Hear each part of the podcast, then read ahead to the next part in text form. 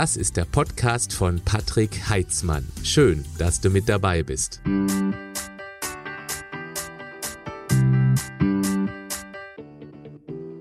So, weiter geht's mit der neuen Session. Du fragst, ich antworte. Sorry, letzte Woche war ich nicht on air. Warum? Ich war bei DAK Dreharbeiten in Hamburg unterwegs und wollte das Ganze dann am Dienstagabend aufnehmen und in diesem Hotelzimmer, kleines Zimmerchen einer bekannten Kette.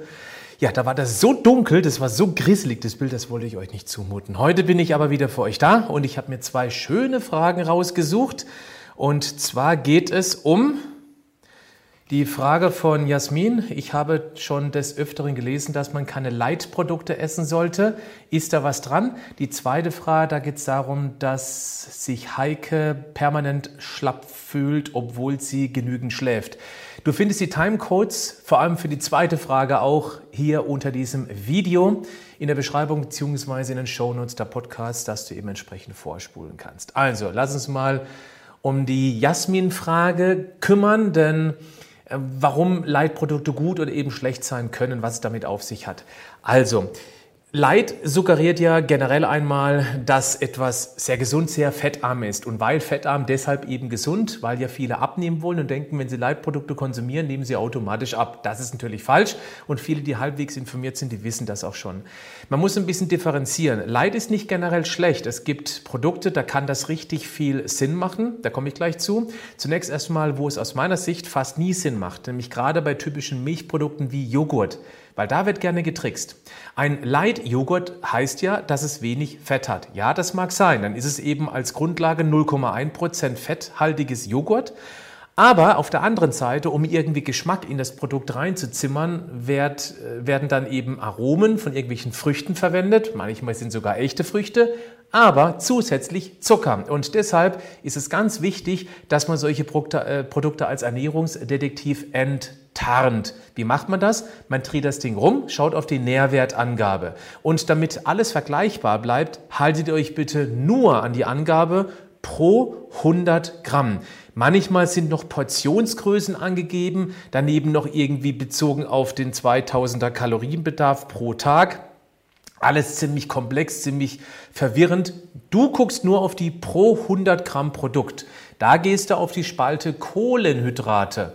Wenn dann bei den Kohlenhydraten mehr als, sagen wir mal, 6 Gramm draufsteht, also 6,5, 7, 12, 14, 16 Gramm gibt's alles, dann ist der nächste Schritt, du schaust auf die Zutatenliste und wirst dort sehr wahrscheinlich einen Zucker oder eine Zuckerart wie Glucose, Fructose, Glukosesirup oder Maisstärke oder sonst irgendetwas drauf lesen, was eben dann zeigt, okay, das Produkt hat zwar wenig Fett, aber zeitgleich ist da auch jede Menge zusätzlicher Zucker drin. Wenn ich an so ein Produkt denke, ich nehme es nur ein Produkt repräsentativ, das gilt aber für viele, viele andere Produkte. Ich möchte kein, ich möchte nichts schlecht machen. Eines, was ich eigentlich sehr gern gegessen hatte, war Landliebe. Nur als Beispiel. Es gibt viele, viele andere. Es gibt Ehrmann und so weiter und so fort dann ist es so, dass ein Topf Landliebe Joghurt, was echt richtig gut schmeckt, hinten drauf um die 15 Gramm Kohlenhydrate pro 100 Gramm Produkt hat. Ein Topf hat 500 Gramm. Das bedeutet, in einem solchen Topf, und der ist schnell gegessen, also ich schaffe den locker nebenher als Nachtisch, könnte ich, wenn ich wollte, mache aber nicht mehr, sind das satte 75 Gramm Zucker. Das ist eine Menge. 75 Gramm, das sind 5, 6 Esslöffel Zucker. Ja, ein Teil davon ist Laktose, nämlich ganz grob 5, 6 Gramm. Nehmen wir mal die 5 Gramm, ziehen wir die ab. Laktose ist ein etwas anderer Zucker. Das ist ein Anteil Glucose, dann der Galaktose, der sogenannte Schleimzucker. Die beiden sind jetzt in, in, im Naturprodukt nicht wirklich problematisch. Aber alles drüber, sprich 5 Gramm ist natürlich und 15 Gramm, dann ist ein Spread, also ein, ein Bereich von 10 Gramm, was eben dann als zugesetzter Zucker im Produkt drin ist. Das heißt, 50 Gramm auf eine ganze Portion wurde zusätzlich da reingeballert. Und das hat nichts mehr mit gesunder Ernährung zu tun, mit Light. Also Vorsicht, wenn auf typischerweise Joghurts sowas wie Light draufsteht, dann bitte einmal mehr oder auch zweimal mehr hinschauen. Erst auf die Nährwertangabe, alles über 6 Gramm pro 100 Gramm ist dann tendenziell eher Richtung unnatürlich. Es gibt auch ein paar Joghurts, da ist auch mal 7 Gramm drin. Aber ja, irgendwann muss man halt eben auch mal die Zutatenliste als zweiten Blick mit im Auge haben. Jetzt gibt es aber auch Möglichkeiten, wo es echt Sinn machen könnte, Light zu bevorzugen, weil da meist kein zugesetzter Zucker reingeschummelt worden ist. Das gilt beispielsweise für Schafskäse, für Mozzarella oder generell für Käse. Wenn da also Light mit dabei steht, dann ist tatsächlich die fettärmere Variante und die kann dann Sinn machen, um Kalorien einzusparen, wenn man das, was man dazu isst, so gestaltet, dass das gesamte Konstrukt richtig lecker schmeckt. Ich mache ein Beispiel. Du isst Gemüse und du machst das Gemüse richtig schön würzig. Du machst vielleicht ein bisschen Sojasauce dazu, ein paar tolle Gewürze und hast eben dann ein Leitkäse, Light Mozzarella, Light Schafskäse mit dabei. Dann schmeckt vielleicht die Gemüsepfanne durch die Gewürze, durch die Sojasauce schon so lecker, dass du eben durchaus auch mit der Light-Version von Schafskäse, Mozzarella und Käse klarkommen würdest. Soll heißen, immer dann, wenn du ein Drumherum hast, was sehr lecker zum Produkt schmeckt, dann kann Light Sinn machen. Ich mache ein anderes Beispiel. Du isst zum Beispiel gerne Knäckebrot. Knäckebrot sind viele Kohlenhydrate. Wenn du darauf jetzt dir ein Mozzarella normal draufschneiden würdest, mit Tomate und ein bisschen Basilikum dazu, dann ist das eine leckere Sache. Nur, dann hast du das Knäckebrot, viele Kohlenhydrate, plus Mozzarella Original, viel Fett. Kohlenhydrate plus Fett gleichzeitig sind zwei Hauptenergielieferanten, nämlich Kohlenhydrate gleich Papier, Fette gleich Briketts. Somit hat der Körper genügend Papier zum Verbrennen, bekommt gleichzeitig noch Briketts. Und dann wird es natürlich ein bisschen ungünstig für die Fettverbrennung. Das heißt, wenn du ein Knäckebrot nimmst, wo schon relativ viele Kohlenhydrate drinstecken, also bezogen auf die Menge an Produkt, dann macht Light ebenfalls richtig viel Sinn. Weil somit hast du zwar Papier zum Verbrennen, aber nicht zeitgleich noch viele Briketts, also viele Fette, die eben dann tendenziell eher eingelagert, eher weggespeichert werden. Dann macht es eben Sinn. Das heißt, wenn da ein anderer Geschmacksträger außer Fett mit dabei ist, ein Knäckebrot durch die Kohlenhydrate schmeckt der an sich schon ganz lecker, wenn man lange kaut, auch relativ süßlich, weil durch die Amylase eben dann auch selbst Vollkorn Kohlenhydrate im Mund schon vorverdaut und deswegen auch süßlich schmecken, dann kann man ähm, auf die Light-Variante zurückgreifen. Wenn das Produkt an sich aber wirken soll, also äh, nicht nicht an sich wirken soll, wenn es, wenn du wenn du praktisch eine Gemüsepfanne hast und du machst dazu eben keine Sojasauce, du der schmeckt auch mit Gewürzen nicht so wahnsinnig lecker. Wenn du dann eine fettreiche Variante nimmst von Mozzarella, von Schafskäse, dann hast du durch das Gemüse sehr wenig Kohlenhydrate, also Papier und zwar viele Briketts, aber der Körper ist dann eher geneigt dazu, durch wenig Insulinausschüttung, weil das, weil das Gemüse ja ziemlich wenig Kohlenhydrate liefert, eben tendenziell auch mehr Fette zu verbrennen. Ja, ich hoffe, du kriegst das alles irgendwie einigermaßen für dich zurechtsortiert, sodass eben Leitprodukte gut und schlecht gleichzeitig sind, je nachdem, wo man das eben einsetzt. Ich möchte jetzt nur mal kurz zusammenfassen. Wenn du Kohlenhydrate und Fett gleichzeitig zu dir nimmst, ich bleibe jetzt bei dem einfachen Beispiel Knäckebrot, Brot mit einer fettreichen Mozzarella oder Schafskäse obendrauf, ja, dann hast du Papier und Briketts zeitgleich. Der Körper verbrennt Papier, wird wenig Briketts verbrennen, die eher einlagern. Dann macht ein Leitprodukt Sinn. Wenn das, was du zu diesem fetthaltigen Lieferanten dazu ist, eher kohlenhydratarm ist, das könnte auch ein Salat sein, das könnte eben das genannte Gemüse sein, dann ist es nicht ganz so dramatisch, wenn du eben auch die fettreichere Variante nimmst, weil so hat er wenig Papier, was zu einer Insulinausschüttung führt. Und wenn Insulin ausgeschüttet wird, hast du eben eine tendenziell deutlich verminderte Fettverbrennung. Dann verträgt er auch mehr Fette im Essen, im Salat, zum Gemüse mit dazu. Gut, Schlecht ist es nur dann, wenn die Leitprodukte eben dann im Tarnmäntelchen daherkommen, aber im Rucksack eben ganz dick Zucker oder eine Zuckerart mitliefern. So viel zum Thema Leitprodukte. Dann kommt die nächste Frage, die kommt von Heike. Ich lese in ganzer Länge vor. Ich bin 32 Jahre alt. Hast du eine Idee, woran es liegen kann, dass ich mich immer so schlapp und energielos fühle? Ich könnte gefühlt den ganzen Tag schlafen. Generell treibe ich zwei bis dreimal pro Woche Sport, ernähre mich eigentlich auch normal in Gänsefüßchen und schlafe meine sieben bis acht Stunden am Tag. Über eine Antwort wäre ich dankbar. Wie kommt hiermit? Heike, das ist ein Thema, das ist ein bisschen komplexer, weil Müdigkeit ist irgendwo immer ein Zeichen dafür, dass dein Körper Ruhe braucht, um praktisch irgendein nennen wir es mal, ein Fehlerchen oder ähm, ja, etwas, was nicht richtig funktioniert, wieder reparieren zu können. Deswegen ist schon mal die erste Frage, ohne jetzt eine Antwort direkt von dir zu bekommen, aber du kannst eben daraufhin dich prüfen. Ist das irgendwo in Verbindung mit Fieber, mit Schwitzen, mit irgendwie einem Unwohlsein? Ich gehe mal fest davon aus, dass es nicht der Fall ist, aber ich wollte es einmal erwähnt haben, weil dann musst du unbedingt zum Arzt. Dann rumort da irgendwas in deinem Körper, was behandlungsbedürftig ist. Ob der Arzt dir dann helfen kann, ist eine andere Geschichte. Die machen ja häufig leider, leider Symptombehandlung, keine Ursachenbehandlung. Es liegt aber nicht am Arzt, es liegt am System, weil der Arzt einfach schlichtweg keine Zeit mehr bekommt, sich wirklich intensiv um den Patienten zu kümmern und der Patient auch erstmal dazu bereit sein muss, auch das selbstständig in die eigene Hand zu nehmen. Nicht sagen, Arzt, hier bin ich, mach was, ich bezahle ja Krankenkassenbeiträge, also gib mir eine Pille, dann bin ich wieder weg. So funktioniert es doch meistens. Wenn das aber der Fall sein sollte, ab zum Arzt. Ich hoffe, du hast einen Arzt deines Vertrauens, dass man eben ein bisschen tiefer schaut. Da könnte man zum Beispiel einmal ähm, das ähm, CRP messen lassen, das C-reaktive Protein. Das ist ein Wert, Viele, viele Ärzte haben sogar schon eine Teststelle im Arzt, in der Arztpraxis, dass man eben Blut abnimmt und einmal ganz kurz checken kann, ob dein Körper mit einer Entzündungsreaktion irgendwie auf, auf irgendwas reagiert. Und das kann man eben am CRP durchaus messen. Wenn der übernormal ist, dann wäre das auf alle Fälle schon mal Angriffspunkt. Das können aber auch ganz banale Dinge sein. Du schreibst hier, dass du sieben bis acht Stunden schläfst. Das ist ziemlich lang und eigentlich gut. Übrigens zum Thema Schlaf kommt jetzt am nächsten Wochenende auch ein etwas ausführlicheres Video, also am Sonntagabend werde ich das veröffentlichen. Da werde ich auf die Schlafphasen eingehen und eben so die grundsätzlichen Dinge, die man unbedingt für einen gesunden Schlaf berücksichtigen sollte. Also deswegen lass ein Abo hier, damit du auch dann auf alle Fälle benachrichtigt wirst, eben sobald dieses Video am Sonntag veröffentlicht wird.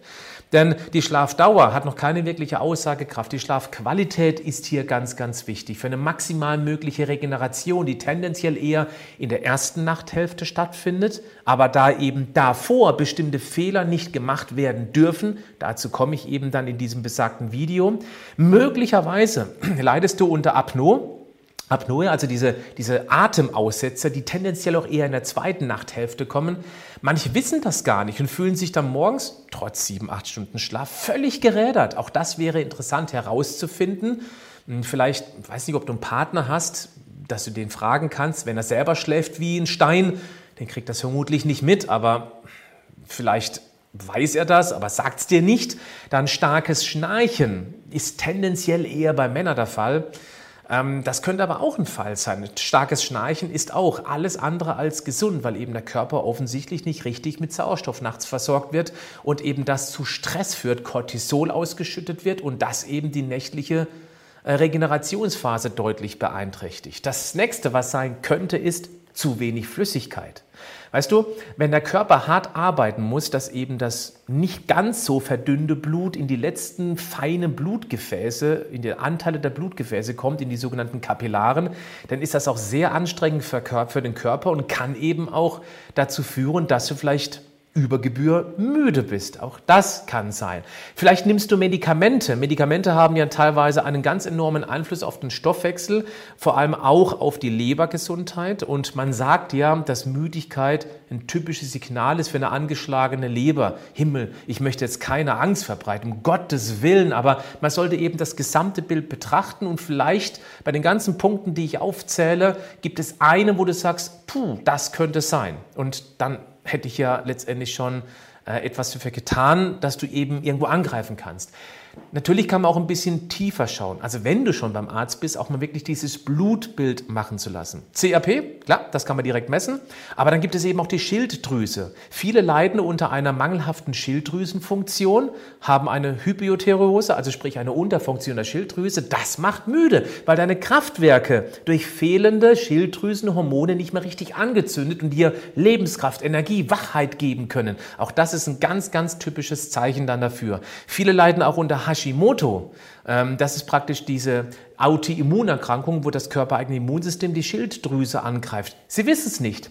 Man sagt, dass ungefähr 10% aller Frauen damit von einem leichten Stadium bis ins schweren Stadium zu kämpfen haben mit Hashimoto, aber dass nur ein Prozent davon weiß. Das heißt, neun von zehn Fällen wissen gar nicht, dass die Schilddrüse nicht richtig läuft. Hier wäre es wichtig, bei einem kompetenten Arzt, das muss ich betonen, einen Antikörpertest, zum Beispiel den TPO TAK zu machen.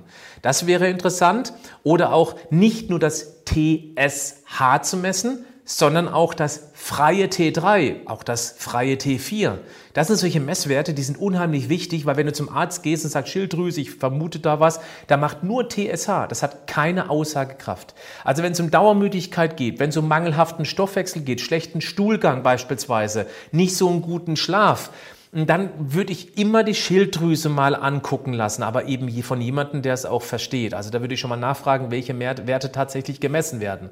Das halte ich für einen ganz wichtigen Punkt. Natürlich gibt es auch ein paar speziellere Werte, wie zum Beispiel Eisen. Eisen ist wichtig für den Sauerstofftransport. Gerade Frauen mit regelmäßiger Monatsblutung, die verlieren permanent Blut, damit Eisen.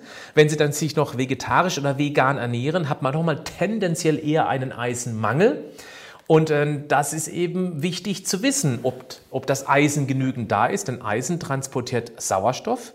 Wir brauchen Sauerstoff, um in unseren Kraftwerken genügend Energie, genügend Feuer zu machen. Wenn das nicht stattfindet, dann sind wir eben müde und gähnen viel, um hoffentlich Sauerstoff mehr in den Körper reinzubekommen. Ich würde empfehlen, Ferritin zu messen, nicht Eisen, Ferritin, das ist der Eisenspeicher. Dann kann man genauer hingucken. Wichtig ist, Achtung, hinhören, wenn ihr Ferritin messen lässt, dann immer zeitgleich diesen CRP messen lassen. Oder auch das HS-CRP, das High Sensitive, ist noch ein bisschen genauer. Warum? Es kann nämlich sein, dass wir einen hohen Ferritinwert haben, sagen, juhu, alles super. Wenn aber dieses C-reaktive Protein, das CRP, ebenfalls hoch ist, dann liegt das daran, dass der Körper zum Schutz wegen, wegen äh, Oxidationsprozessen sein Eisen reinzieht in die Eisenspeicher, damit es draußen nicht oxidieren kann durch potenziell irgendwelche Entzündungen im Körper.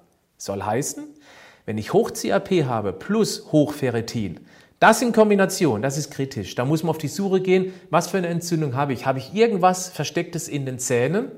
Oder ist mein Darm nicht mehr, äh, nicht mehr in Ordnung? Ist der entzündet? Habe ich vielleicht auch Verdauungsschwierigkeiten? Da muss man ein bisschen mehr auf die Suche gehen. Ja, manchmal ist es nicht ganz so einfach, wie man sich das wünschen würde. Ein anderer Punkt ist natürlich Dauerbelastung. Wenn man permanent belastet ist, auch das Immunsystem durch einen Epstein-Barr-Virus-Infekt beispielsweise, dann kann das auch dazu führen, dass der Körper permanent latent am Kämpfen ist und dich eben zur Ruhe zwingen möchte, damit er eben genügend Ressourcen hat, um sich um beispielsweise um das EBV-Virus zu kümmern oder EB-Virus, also das Epstein-Barr-Virus. Auch hier wäre es interessant, einfach mal zur Sicherheit sich testen zu lassen, ob man irgendwie sowas Verschlepptes mit sich herumträgt. Andere Möglichkeit, Unverträglichkeiten gegen irgendwelche Lebensmittel. Da wäre zu empfehlen, dass man eine Eliminierungsdiät macht. Das heißt, dass man mal mindestens eine Woche, eher zwei, bestenfalls vier Wochen lang auf eine ganz bestimmte Lebensmittelgruppe komplett verzichtet. Die üblichen Verdächtigen, alles was mit Getreide zu tun hat, abgesehen vom Pseudogetreide wie Amaranth, Quinoa, völlig problemlos.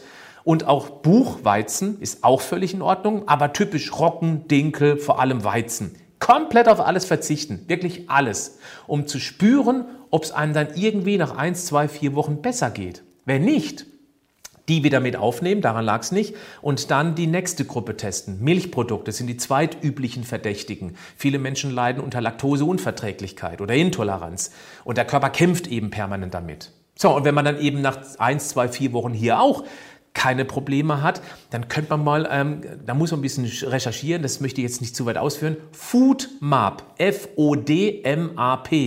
Das ist sehr spannend, weil eben hier auch ganz typisch gesunde Lebensmittel drunter fallen können, wie Obst und Gemüse, die aber eben zu viel Food Maps liefern und das dich eben belasten könnte. Ja.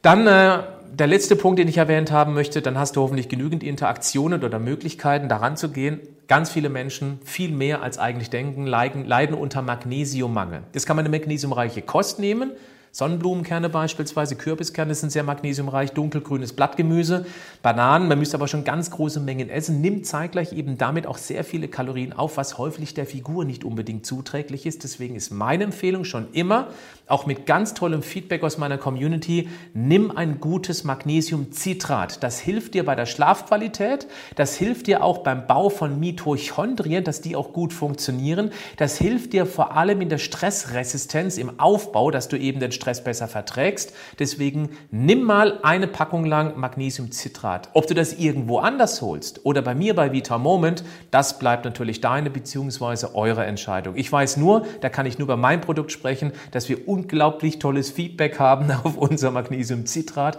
was das erste Produkt war, was wir vor ungefähr drei Jahren produziert haben und mittlerweile auch der absolute Bestseller, weil es ein extrem faires Preis-Leistungs-Verhältnis hat und weil es eben ein reines Magnesiumcitrat ist, was man sich wunderbar in eine Flasche Wasser reinmixen kann, in eine heiße Tasse Tee, weil es sehr gut verträglich ist und dann eben auch noch sehr gut schmeckt. Wenn du magst, dann guck mal in die Show Notes des Podcasts oder eben unten, äh, unten in die Beschreibung des Videos. Da gibt es einen Link direkt auf die Seite. Und wenn du magst, guckst du eben auch dort mal die Feedbacks dazu an. Gut, das war heute ein Ticken kürzer als sonst. Hm, ich habe noch einiges auf dem Zettel, ich muss ein paar Dinge nacharbeiten, deswegen hoffe ich auf euer Verständnis. Wenn dir das Video gefallen hat, mach den, mach ein Abo. Am Sonntag kommt das Schlafgut-Video. Und jetzt sage ich, ja, nicht Schlafgut, sondern Tschüss, bis zum nächsten Mal.